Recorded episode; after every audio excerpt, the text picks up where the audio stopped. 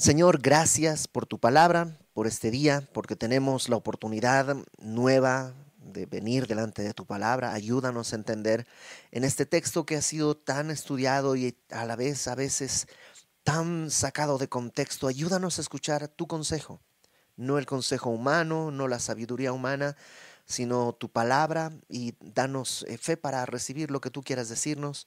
En el nombre de Jesús. Amén. Malaquías. Malaquías quiere decir mi mensajero. Y lo hemos dicho antes, eh, no se sabe si es el nombre de Malaquías o es que es el mensajero de Dios. Y este, este profeta, el, libro está, em, da vueltas alrededor de preguntas que el pueblo hace. Es decir, acuérdate, el profeta dice algo y el pueblo contesta, pues ahora, ¿en qué? ¿No? Eh, por ejemplo, en el capítulo 1, versículo 2, Dios dice, yo os he amado dice Jehová. Y la respuesta de ellos, ¿en qué nos amaste? Como que, pues a ver, no se nota. Y entonces viene la respuesta en el capítulo 1, en el versículo 6, eh, le habla a los sacerdotes y les dice, menospreciáis mi nombre. Y ellos contestan, ¿en qué hemos menospreciado tu nombre? Y así son varias preguntas. Y ha estado hablándoles sobre todo a los eh, sacerdotes, es decir, a los de la tribu de Leví. Y el capítulo 17, perdón, capítulo 2, versículo 17, que es donde terminamos la otra vez, tiene que ver con lo que vamos a leer ahorita. Acuérdate que los capítulos y versículos no son parte del texto original, se los añadió después, son muy útiles, pero a veces nos dan la idea de que cambió de, tema y no es así. Entonces, mira, 2.17 dice, mm, habéis hecho cansar a Jehová con vuestras palabras y decís, ¿en qué le hemos cansado? Está clásico. primero está la, denuncia. Han cansado a Dios y los dicen, pues ¿en qué? ¿En qué decís? Fíjate qué es lo que dice el pueblo. Y no solo el pueblo, eh, dicen los sacerdotes, los levitas, dicen esto. Cualquiera que hace mal agrada a Jehová y en los tales se complace. O si no, ¿dónde está el Dios de justicia? O sea, ellos ven alrededor y dicen, pues los que hacen mal prosperan. Entonces parece que a Dios le agrada que la gente haga lo malo. Se complace en ellos. Porque si no, pues entonces, ¿dónde está el Dios de justicia? ¿Por qué no hace justicia sobre los malos? Y es un tema difícil porque todos nos hemos preguntado eso. Y lo primero que tenemos que recordar para contestar eso es que bueno no hay ni aún uno. Hay gente, digamos, mejor educada. La, diferencia entre un patán, un lépero, un vulgar y alguien así muy recatado, muy refinado, solo ha sido una experiencia en la educación. Pero el corazón, si los dejaras a los dos en una isla desierta, probablemente terminarían matándose uno al otro. Porque el problema está en el corazón. Ahora, ante esta pregunta, ¿dónde está el Dios de justicia? ¿Cuándo va a hacer algo? ¿Qué es lo que va a pasar? Está el capítulo 3. Y comienza con una respuesta. Capítulo 3, versículo 1. He aquí yo envío mi mensajero, el cual preparará el camino delante de mí. Y eso es lo primero. ¿Sabes cuál es la respuesta de Dios? La pregunta es, ¿dónde está el Dios de justicia? Y la respuesta es, ok, primero voy a enviar mi mensajero. Y esto lo podemos entender, eh, lo, interpretamos fácilmente porque el mismo Jesús en Mateo 11, Mateo está así pegadito a Malaquías, entonces vamos rápidamente a Mateo capítulo 11. Mateo 11, Jesús habla de Juan el Bautista y dice, Mateo 11, 10, este es de quien está escrito, he aquí, yo envío mi mensajero delante de tu faz, el cual preparará tu camino delante de ti. O sea, aquí no hay manera de extraviarnos. Este mensajero es Juan el Bautista. Y la idea de preparar camino delante de, Dios es una idea que para los habitantes de la época era bastante común. Un rey cuando iba a visitar un lugar, primero tenía una comitiva que allanaba los caminos, no había pavimento o algo así. Entonces, a menudo, pues las lluvias, mm, todo tipo de cosas, el tráfico de gente, de animales, pues eh, como que el camino no estaba bien y entonces se allanaba, se, se como que se arreglaba el camino para que el rey pudiera llegar em, con un camino libre, limpio, digamos. Espiritualmente, la idea es que Juan el Bautista vino un poco para allanar el, camino, como para, ¿te acuerdas que Juan el Bautista decía, eh, arrepiéntanse, arrepiéntanse, viene tras mí uno que es mayor que yo, que yo no soy digno de desatar la correa de su calzado, arrepiéntanse, arrepiéntanse, porque está tratando de allanar el camino para cuando Jesucristo venga. Entonces, este es Juan el Bautista. Detalle importante para aquellos que te digan, Jesús nunca dijo ser Dios, eso fue después, lo que un invento de Pablo, un invento posterior, a mitad del siglo I, no es del tiempo de Cristo, bla, bla, bla, bla, bla, bla, bla. Aquí claramente dice, he aquí, yo envío mi mensajero, yo, el cual preparará el camino delante de mí. ¿no? Voy a leerlo lo que sigue. Y vendrá súbitamente a su templo, al Señor, a quien vosotros buscáis, y el ángel del pacto, a quien vosotros, a quien deseáis vosotros. Y aquí viene, ha dicho quién? Jehová de los ejércitos. ¿Quién está hablando? Jehová de los ejércitos, Dios mismo. Y lo que dijo en el versículo 1 es, preparará camino delante de mí. ¿Quién habló? Jehová de los ejércitos. ¿Quién tiene que venir? Jehová de los ejércitos. ¿Quién vino? Jesús. ¿Se equivocó Dios? No, es que es uno mismo. Jesús es Dios.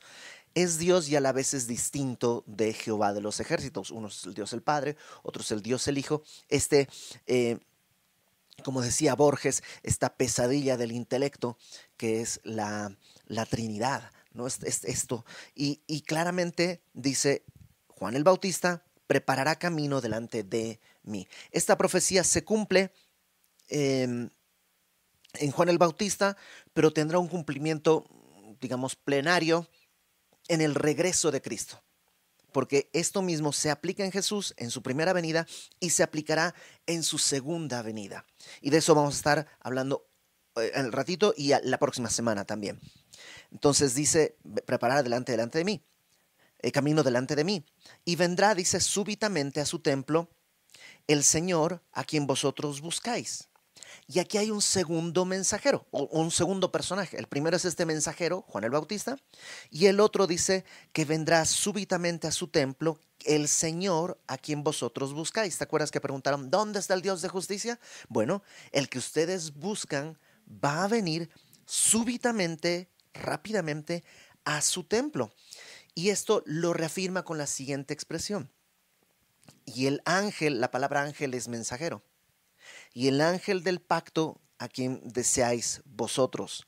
Y aquí viene, ha dicho Jehová de los ejércitos. Entonces, está presentando, número uno, viene el, el mensajero, el bautista, para allanar el camino.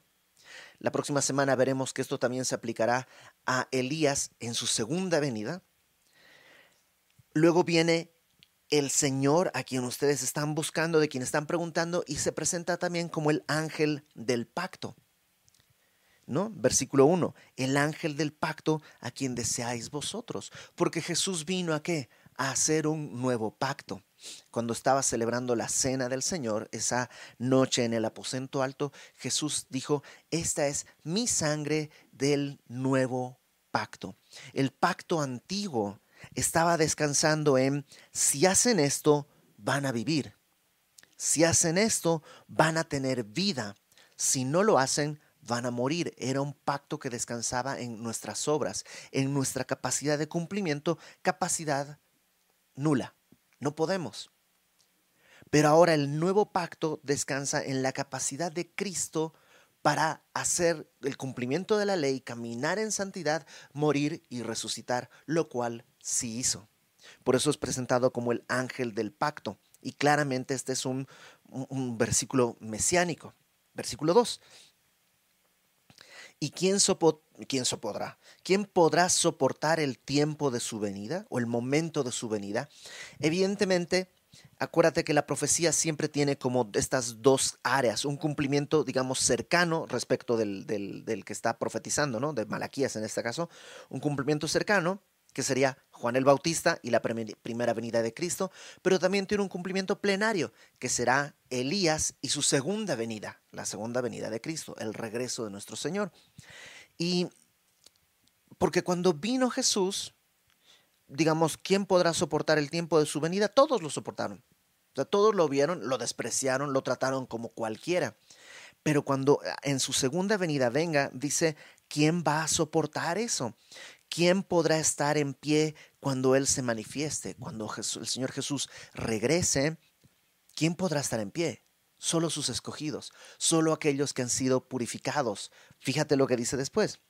Porque Él es como fuego purificador y como jabón de lavadores, y se sentará para afinar y limpiar la plata, porque limpiará a los hijos de Leví. ¿Te acuerdas que en esta porción está hablándole a los sacerdotes, a los levitas? Dice, bueno, se sentará y limpiará a los hijos de Leví, los afinará como a oro y como a plata, y traerán a Jehová ofrenda en justicia. Y será grata a Jehová la ofrenda de Judá y de Jerusalén, como en los días pasados, como en los años antiguos. ¿Te acuerdas que les ha estado reclamando? Sus ofrendas son me traen el borrego que está eh, enfermo, me traen las cosas que están ya podridas, sus ofrendas no las puedo recibir, preséntalas a tu rey a ver si él quiere. Y todo eso están haciéndolo mal, pero dice, viene a limpiar. ¿Sabes la gracia de Dios?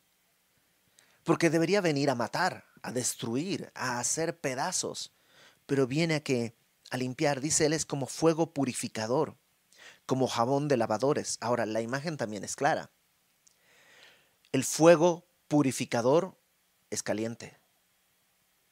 Y el jabón de lavador no es como el día de hoy que tú tienes jabón este, con hipoalergénico, que deja la tela este, suavecita y, y, con no sé qué. No, no, no, era, pues se lavaba la ropa y se la azotaba contra la piedra y, o sea, era, era un tratamiento duro. Y a veces Dios nos tiene que limpiar así y nos mete a un fuego de prueba para purificarnos, como se purificaba la plata o el oro, y nos mete y, nos lava, y ahí tú estás y pa, si tú hablaras con la ropa, ¿no? ¿Qué te están haciendo? Me están lavando, pa, pa, pa. No te quieren destruir. Nadie que lava la ropa busca destruir la ropa. Pero hasta nosotros, o sea, cuando me toca lavar la ropa, la, pues la mojas, le pones el jabón y ahí estás, chaca, chaca, chaca, chaca, chaca, chaca, Aquí en México dicen tallando. Eh, e, en, en, mi manera de hablar todavía no logro asumir esa palabra, pero es como frotando, yo diría frotando. Aquí tallar para mí es como hacer una figura, una madera o una cosa así. Pero hay como le haces así y parece que estás queriendo romper la ropa. Pero no, la quieres limpiar. Y Dios hay veces que está limpiando y tú dices, Señor, me estás destruyendo, Señor, ¿qué me quieres hacer? Señor, quiero limpiarte. Tú preguntaste dónde está el Dios de justicia. A veces no es que el Dios de justicia es, no quiere venir, sino que nosotros estamos, no estamos listos para recibirle. Y quiere limpiarnos para poder recibirle.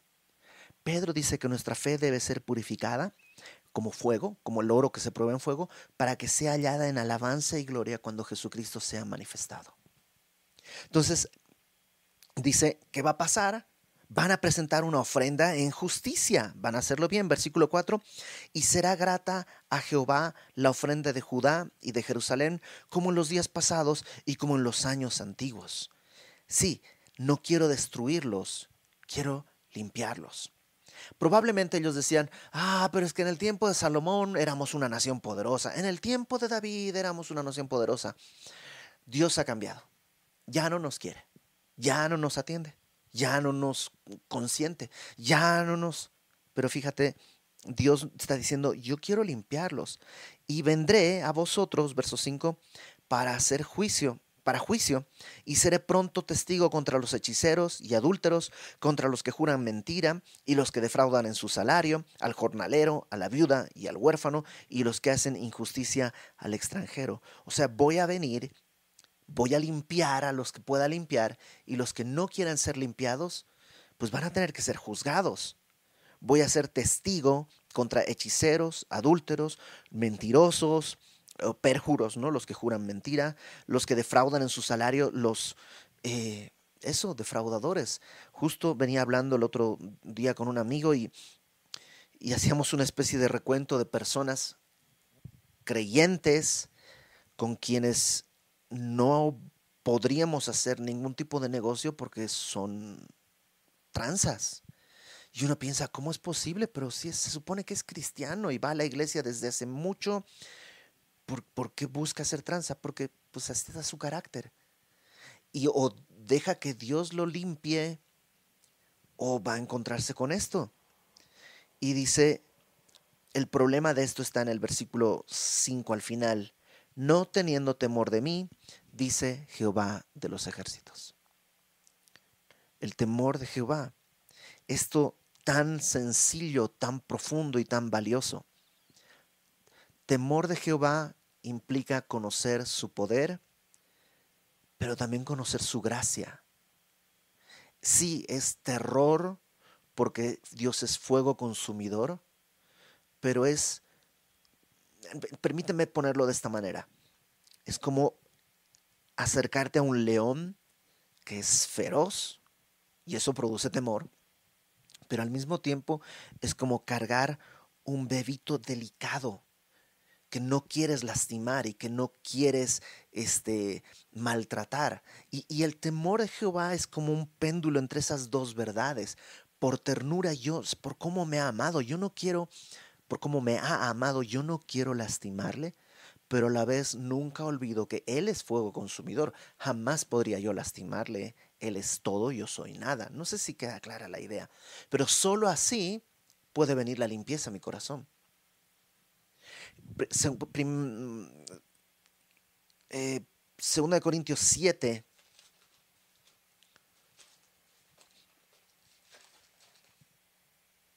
Segunda de Corintios 7 dice, versículo 1, así que, amados, puesto que tenemos tales promesas. ¿Qué promesas? Está un poquito atrás, capítulo 6, versículo 16. Dice, vosotros sois el templo del Dios viviente. Y, y aquí están las promesas. Número uno, habitaré y andaré entre ellos. Seré su Dios. Serán mi pueblo. ¿Te imaginas? Dios está diciendo, voy a estar en medio de ti, tú vas a ser mi pueblo. Por ello, por lo cual salid en medio de ellos y apartaos, no toquéis lo inmundo. Y dice, yo os recibiré Seré para vosotros por padre, vosotros me seréis hijos e hijas, dice el Señor Todopoderoso. Qué grandes promesas. Te voy a recibir, voy a ser tu padre, tú vas a ser mi hijo, tú vas a ser mi pueblo, yo voy a estar en medio de ti, yo voy a ser tu Dios. Ahora sí, capítulo 7. Así que, amados, 7.1, puesto que tenemos tales promesas, limpiémonos de toda contaminación de carne y de espíritu, perfeccionando la santidad en el temor de Dios. ¿Qué es, ¿Qué es, esto de contaminación de carne y de espíritu? La neta, no necesitas saberlo para saber de qué está hablando. Porque es que yo no sé si esto es contaminación de carne o de espíritu, no importa. Solo perfeccionando la santidad en el temor de Dios. Entonces dice Dios, yo quiero lavarlos. Vuelve a Malaquías, por favor. Quiero en verdad hacer esta obra. El problema es que no tienen temor de mí. Ahora, versículo 6. Porque yo Jehová no cambio, por esto hijos de Jacob no habéis sido consumidos. La razón por la que el pueblo todavía está, o sea, Dios ha cambiado, ya no nos quiere como en el tiempo de David, dice, no, no, yo no he cambiado. Ustedes están lejos de mí. Pero porque yo no he cambiado, ustedes no han sido consumidos. Eh, Pablo le dice a Timoteo, eh, si nosotros somos infieles, Él permanece fiel, Él no puede negarse a sí mismo, pero tampoco es sordo ni ciego, no es tonto, no se lo puede engañar. Todo lo que el hombre sembrare, eso también cosechará. Y entonces les anima, versículo 7, desde los días, porque ese es un gran ánimo, porque yo no cambio, ustedes no han sido consumidos. Pero ahora les va a explicar. Desde los días de vuestros padres os habéis apartado de mis leyes y no las guardasteis. Volveos a mí, arrepiéntanse literalmente, y yo me volveré a vosotros, y yo los voy a recibir, ha dicho Jehová de los ejércitos. ¡Qué increíble! Dios está diciendo, yo no he cambiado, ustedes tampoco. Ustedes desde sus padres están buscando revelarse y revelarse y revelarse, pero yo no he cambiado, yo los escogí. Ahora, vuélvanse a mí y me van a ver, les voy a dar mi rostro. ¿Y qué dice el pueblo? Versículo 7 ahí a la mitad. Más dijisteis, ¿en qué hemos de volvernos?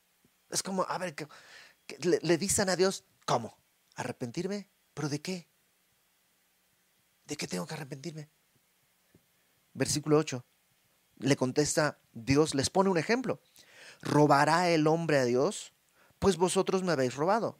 La, la pregunta es, ¿robará el hombre a Dios? Y la respuesta sería, pues no, ¿cómo? ¿Qué le, ¿Cómo le puede robar? Bueno, no se puede, pero me han robado. Y ellos dicen, ¿en qué te hemos robado? ¿Qué, qué cinismo? O sea, ¿no, ¿no te suena así como que qué, qué cínicos somos, porque no son ellos, ¿no? Está en la palabra, porque nos identifica. Y ahora, Señor, ¿por qué le pasan cosas malas a la gente buena? Los buenos somos más y ese tipo de cosas. Es como que le estamos diciendo a Dios, ¿qué? ¿Por qué no haces nada? ¿Y yo qué dice? ¿Yo cuando he pecado? ¿Yo cuando he fallado? ¿Yo cuando? Y Dios contesta, ¿en qué te hemos robado? En vuestros diezmos y ofrendas. Malditos sois con maldición, porque vosotros, la nación toda, y la palabra nación en hebreo es la palabra goy, que se usa para referirse a las naciones gentiles. Es como que Dios le está diciendo la nación pagana entera, como si no fueran judíos. ¿no? La nación toda me habéis robado.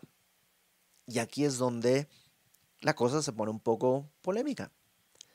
¿Los diezmos le pertenecen a Dios? Sí. Y mm, déjame ponerlo de esta manera. En la ley, según las distintas interpretaciones que se hacen, había tres tipos de diezmos.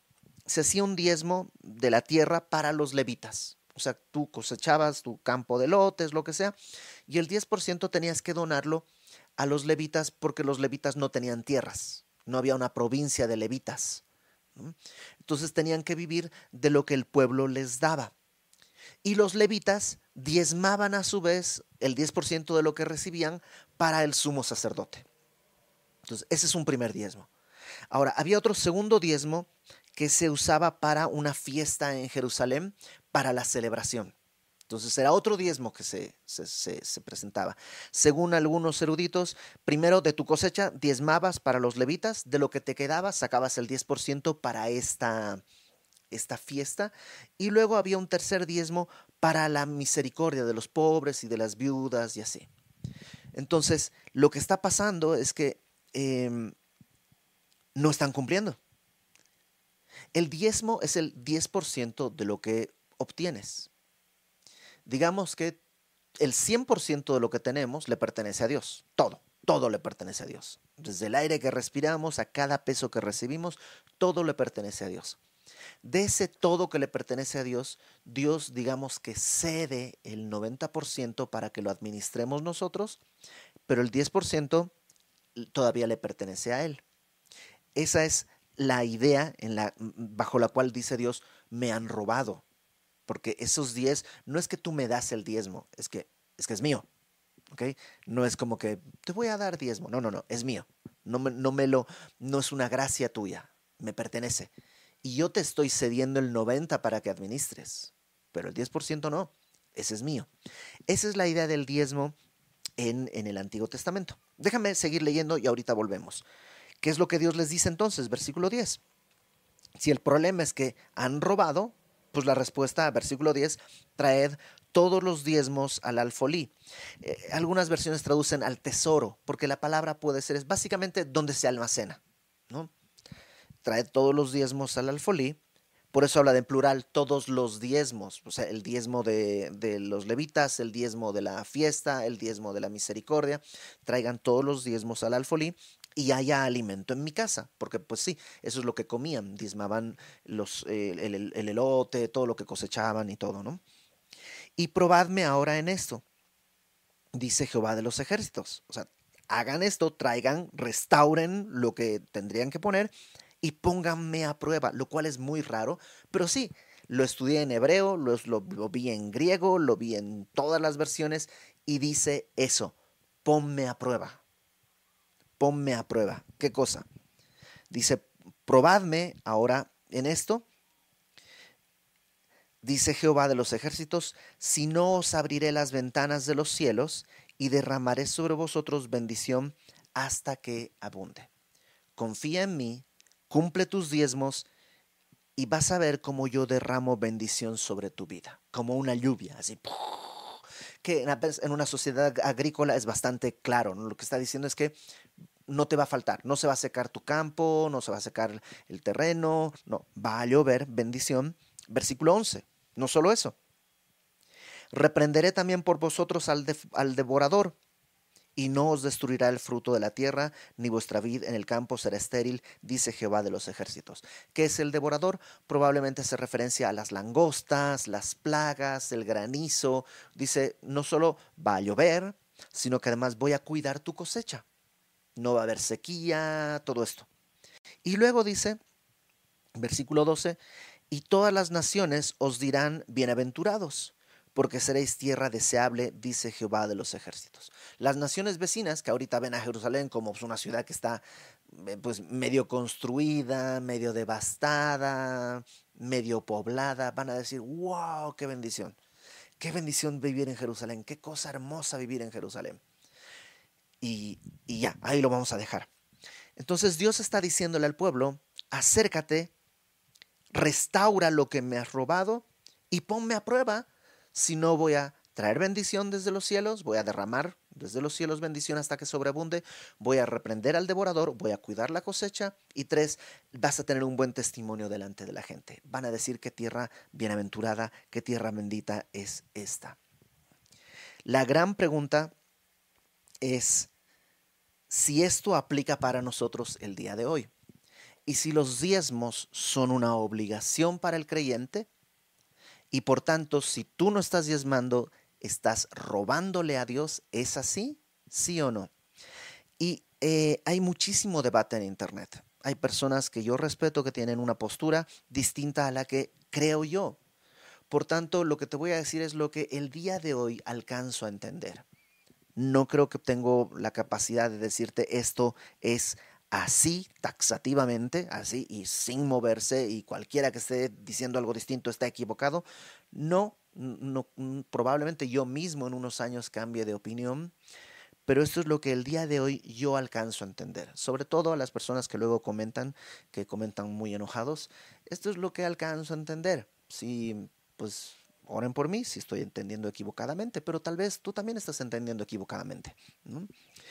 ¿Qué es lo que yo creo? Yo creo que en el Nuevo Testamento no hay ninguna instrucción sobre un diezmo obligatorio para los creyentes. El diezmo es el 10% de tus ingresos. Ganas 100, tienes que dar 10. Ganas 1000, tienes que dar 100.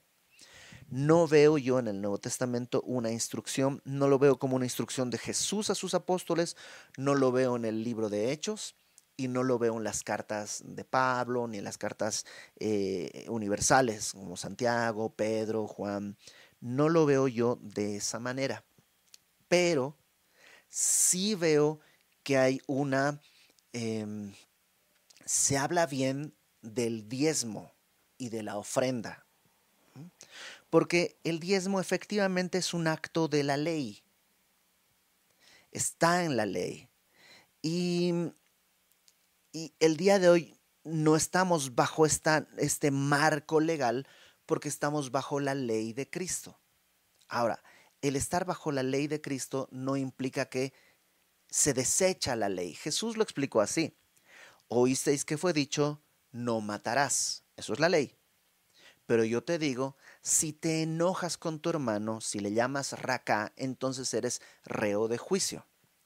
¿Qué está haciendo? No está desechando la ley, porque evidentemente, pues no matar es algo externo.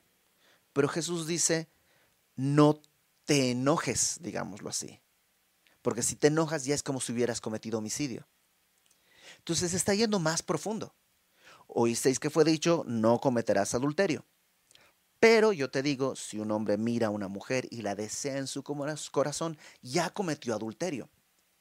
Entonces, no es que ya estamos bajo la gracia, ya no cumple la ley, no es que es la cosa, digamos, pues ya piedra libre y cualquiera haga lo que quiera. No, dice Pablo, estando, actúo como si estuviera sin ley, no estando yo sin ley, sino bajo la ley de Cristo. No sé si me explico. Entonces, ¿los diezmos son de la ley? Sí.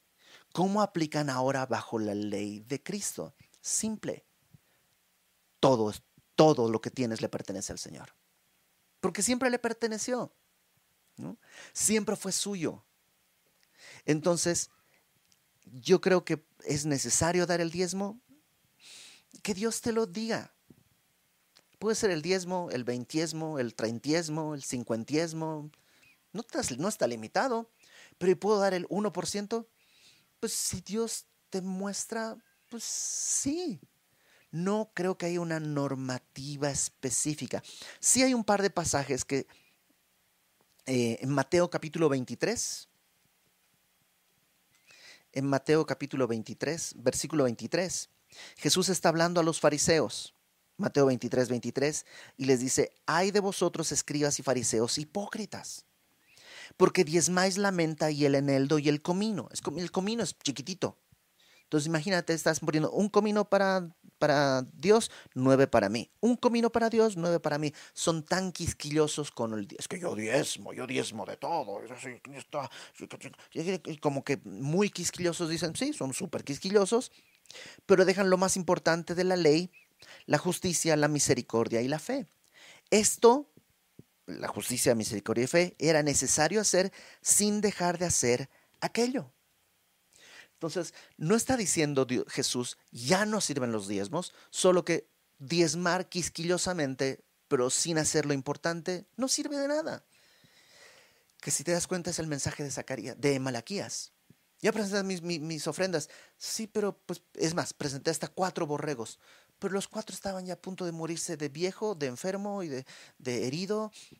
Como que no, no, es, no, es, no es, Dios no come cordero. No necesita cordero no necesita dinero. Entonces, yo necesito poner mi corazón.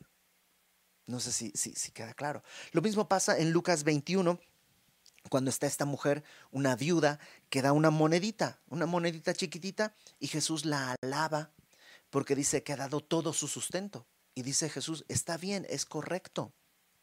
No dice, no debiste haberlo dado, no, no. Entonces, sí, en el Nuevo Testamento tenemos esta un buen testimonio de los que están presentando sus diezmos o sus ofrendas. Ahora, yo creo que se habla mucho que el primer diezmo en la Biblia registrada lo tiene Abraham cuando se encuentra con Melquisedec.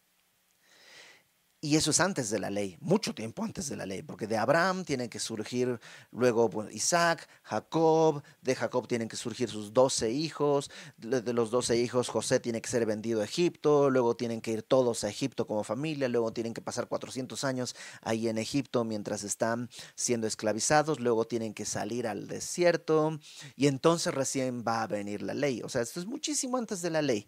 Y Abraham dio sus diezmos a Melquisedec. ¿Eso quiere decir que tenemos que dar diezmos porque Abraham lo hizo? No necesariamente, porque Abraham también sacrificó, estaba a punto de sacrificar a Isaac y no quiere decir que tenemos que sacrificar a nuestro hijo. Pero sí hay un punto.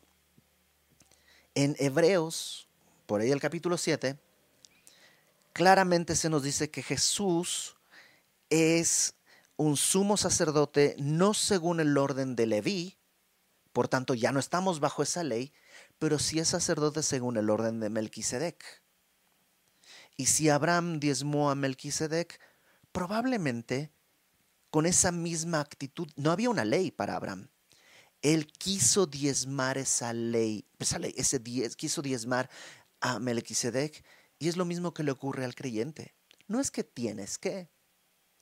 acompáñame rápidamente a ver unos pasajes en Corintios para ver un poquito lo que yo creo que tiene que manejar nuestro corazón, lo que tiene que definir nuestro corazón al momento de las ofrendas y diezmos. Primera de Corintios 16.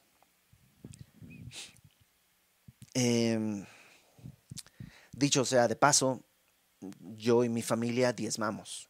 El dinero que se recoge en diezmos y ofrendas no es mío, no viene a mi cuenta, no, no es para mí, es de la iglesia y la iglesia a mí me da un, un, sueldo mensual y de mi sueldo yo diezmo y cuando alguna vez tengo algún trabajo extra, alguna cosa extra y o, mi mamá me manda dinero por mi cumpleaños, digamos, sacamos el diezmo y lo presentamos a la iglesia como cualquier persona. Eh, ¿Por qué? Fíjate lo que dice 1 Corintios capítulo 16, dice, en cuanto a la ofrenda para los santos, Pablo estaba recogiendo una ofrenda y aunque esta ofrenda era específicamente para un problema que había en Jerusalén, creo que los principios bíblicos que subyacen, ¿ah? los principios bíblicos que están debajo de eso, son totalmente válidos y aplicables el día de hoy. En cuanto a la ofrenda para los santos, en cuanto a la ofrenda que, se está recogiendo, haced vosotros también de la manera que ordené en las iglesias de Galacia. Ahora, Jerusalén estaba pasando una situación y estaba Pablo recogiendo una ofrenda en prácticamente en toda Europa y en bueno, todos los lugares donde él había recorrido. Y, y lo está haciendo con unas ciertas características que son las que creo que el día de hoy tienen que regir la manera en la que nosotros pues ofrendamos y diezmamos. Versículo 2 de 1 Corintios 16. Cada primer día de la semana, cada uno de vosotros ponga aparte algo. Y esto habla de, número uno, regularidad. Cada primer día de la semana. ¿Por qué cada primer día de la semana? Porque probablemente era cuando se reunían, el domingo, y entonces es cuando tú aparta el domingo algo, según dice, primero póngalo aparte. O sea, sepáralo. No esperes al final del mes a ver cuánto me sobró. No, sino cada primer día de la semana, cuando te pagan, aparta algo. Dice, según haya prosperado. Eso es proporcional. No puedes decir voy a dar 10 mil pesos porque qué tal que un mes ganas 3 mil. No te va a alcanzar. Sino proporcional. Por eso el diezmo. El diezmo es una buena medida. Porque es el 10%. Eh, si ganaste mucho, el 10% es igual, es el mismo porcentaje. Guardándolo para que cuando yo llegue no se recojan ofrendas. Pablo dice, no quiero que sea algo público. Miren cuánto voy a dar. Y no quiero que yo llegue y les diga, a ver, tú ya diste, tú ya diste, tú ya diste, porque eso es presión humana. Entonces, esto háganlo antes de que yo llegue para que nadie esté movido por una presión humana. Eh, y creo que el día de hoy podemos aplicar esto cada que te pagan, apartas algo, lo guardas y lo presentas. Ahora, esa es solo una parte. Vamos a 2 Corintios capítulo 8. Aquí vamos a leer un poquito más, pero versículo 1. Asimismo, hermanos, mismo, mismo, mismo pueblo, ¿no? Primera de Corintios, Segunda de Corintios, está Pablo recordándoles la ofrenda que habían prometido y pero que no había llegado. ¿no? Todavía no la habían recogido y han pasado probablemente un año o un poco más y todavía no, no han presentado su ofrenda y Pablo les escribe y les dice, hermanos, os hacemos saber la gracia de Dios que se ha dado a las iglesias de Macedonia. A los corintios les está hablando de lo que pasó con los de Macedonia. Macedonia está Filipos, Tesalónica, Berea. Entonces dice, esto es lo que ellos han hecho. ¿no? Corintios, esto es lo que ellos han hecho. Que en grande prueba de tribulación allá en el norte, en Macedonia, estaban con problemas. Corinto era una ciudad eh, pues, próspera, había, era una ciudad que tenía muchos recursos, una ciudad rica, mientras que Tesalónica, Berea, Filipos, no. Pero ellos estaban en gran tribulación, dice, la abundancia de su gozo y su profunda pobreza abundaron en riquezas de su generosidad. Tal vez no abundaron en, en, en, en monto real, Tal vez recogieron poco dinero, pero muy generoso. O sea, un asunto del corazón. Porque para, para el señor Slim, donar dos mil pesos, pues quitarle un pelo al tigre. Pero para alguno de nosotros, desprendernos de dos mil pesos, tal vez ya se mueve, o sea, ya no tengo para la renta, ya no tengo para la despensa, pero, pero puede estar con mucho corazón, poco, pero con mucha generosidad. Pues doy testimonio, versículo 3, de que con agrado, esto no tiene que ser traumático para nadie, tiene que ser un gusto, han dado conforme a sus fuerzas y aún más allá de sus fuerzas, pidiéndonos con muchos ruegos que les concediésemos el privilegio de participar en este servicio para los santos. Las ofrendas, los diezmos, tienes que pensarlos como un privilegio al cual estás invitado para participar. Si tú no lo ves como un privilegio, sino como una obligación, abstente. Si tú lo ves como algo impositivo, ese es el SAT. Satanás. Esto es un acto de adoración. Esto es un acto, dice, con agrado, un privilegio. Y la palabra participar es eh, coinonía. Versículo 5. Y no como lo esperábamos, aquí está la clave, sino que asimismo se dieron primeramente al Señor y luego nosotros por la voluntad de Dios. Y esta es la clave. Si tú no te has dado primeramente a ti mismo al Señor, no importa si pones mil, dos mil, un millón, diez millones, no importa, no vale. Porque Dios no necesita dinero.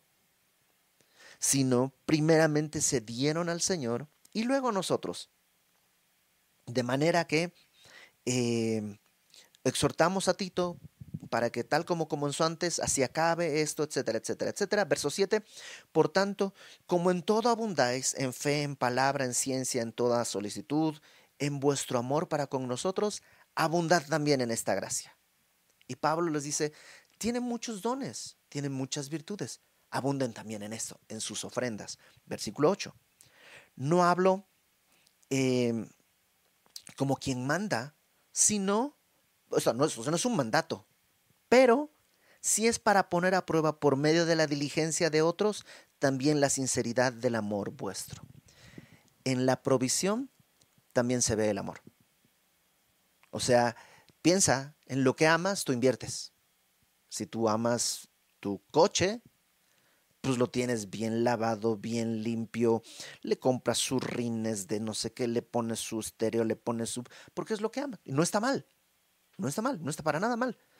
Pero ahí se ve el tu dinero. En lo que tú amas fluye el recurso. Aunque sea caro, pues ahí está. Bueno, en la iglesia también se ve cuánto amas tu iglesia. Y no estoy diciendo que tienes que dejar de ponerle gasolina al coche para que des ese dinero a la iglesia. Otra vez, no, no, no, no. Por eso es el 10%. O sea, proporcionalmente estás hablando de un pedacito contra el 90%. Ahorita hablamos del diezmo. Eh, verso 9. Porque ya conocéis la gracia de nuestro Señor Jesucristo, que por amor a vosotros se hizo pobre, siendo rico, para que vosotros con su pobreza fuiseis enriquecidos. Y en esto doy mi consejo, porque esto os conviene a vosotros que comenzasteis antes, no solo a hacerlo, sino también a quererlo desde el año pasado. Ahora pues, llevad también a cabo el hacerlo, para que como estuvisteis prontos a querer, así también lo estéis en cumplir conforme a lo que tengáis, porque si primero hay voluntad dispuesta, será acepta según lo que uno tiene, no según lo que no tiene. Y eso también es clave.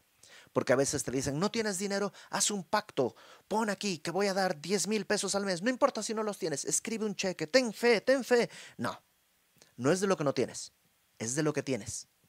Por eso es el diezmo de lo que tienes, no de lo que quisieras tener. No, yo tengo mil pesos, pero voy a dar los mil para que Dios me dé diez mil. Y no, no, es sobre lo que tienes, no sobre lo que no tienes. No tiene que producir esta angustia de le di todo mi dinero y ahora qué voy a hacer. Pues no, es sobre lo que tienes. Ahora, rápidamente, acompáñame al capítulo 9 de 2 Corintios. 2 Corintios 9, Versículo 6. Esto digo, y Pablo está hablando de dinero, es el mismo contexto. 8 y 9 de 2 Corintios es el mismo contexto. El que siembra escasamente, también segará escasamente. Y está hablando de dinero. Yo sé que este versículo a veces se lo toma para decir, por eso siembra en la iglesia, siembra abundantemente y cosecharás abundantemente. Pero espera, sigamos leyendo porque no es todo lo que ha dicho Pablo. El que siembra escasamente también segará escasamente, el que siembra generosamente, generosamente también segará. Cada uno de como propuso en su corazón. No con tristeza, o sea, esto no te tiene que angustiar, no por necesidad, ando necesitando dinero, entonces te voy a dar Dios para que tú me des. No. No con tristeza, no por necesidad, porque Dios ama al dador alegre. Verso 8, y poderoso es Dios para hacer que abunde en vosotros toda gracia. ¿Te acuerdas que vimos allá que segará eh, abundantemente? Bueno, toda gracia, no todo dinero, a fin de que teniendo siempre en todas las cosas lo suficiente, abundéis para toda buena obra.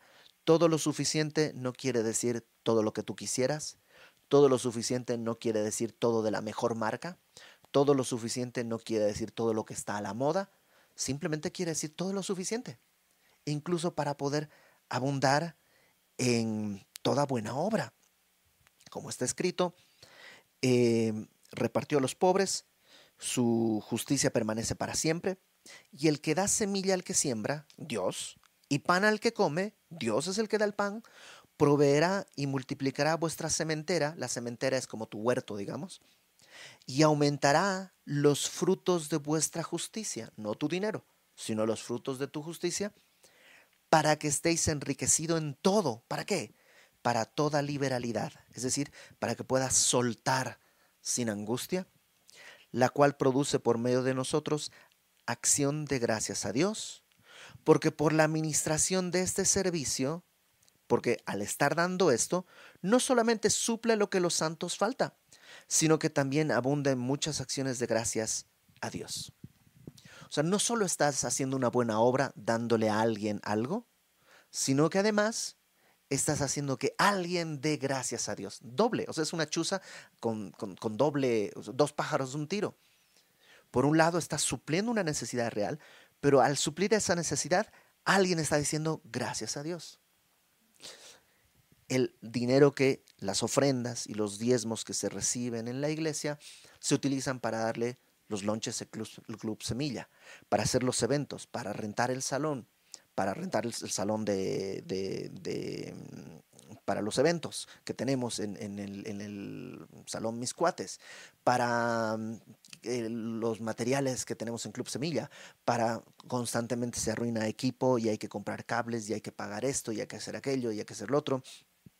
Y, y también para pagar un salario a las personas que viven de esto. Y hay gente que lamentablemente el día de hoy dice, es que el ministro, los pastores no deberían cobrar. Eso es antibíblico, no solo es una mala idea, es contrario a lo que Dios dice. Jesús y Pablo en distintos momentos dicen que los que viven, de los que predican el Evangelio deben vivir del Evangelio. Lo estudiamos recién en, Timoteo. Dice, a los que predican, dice, págales el doble, dales, son dignos de doble honor. Entonces, no voy a hablar de eso porque yo, si tienes dudas, escucha las conferencias en primera de Timoteo.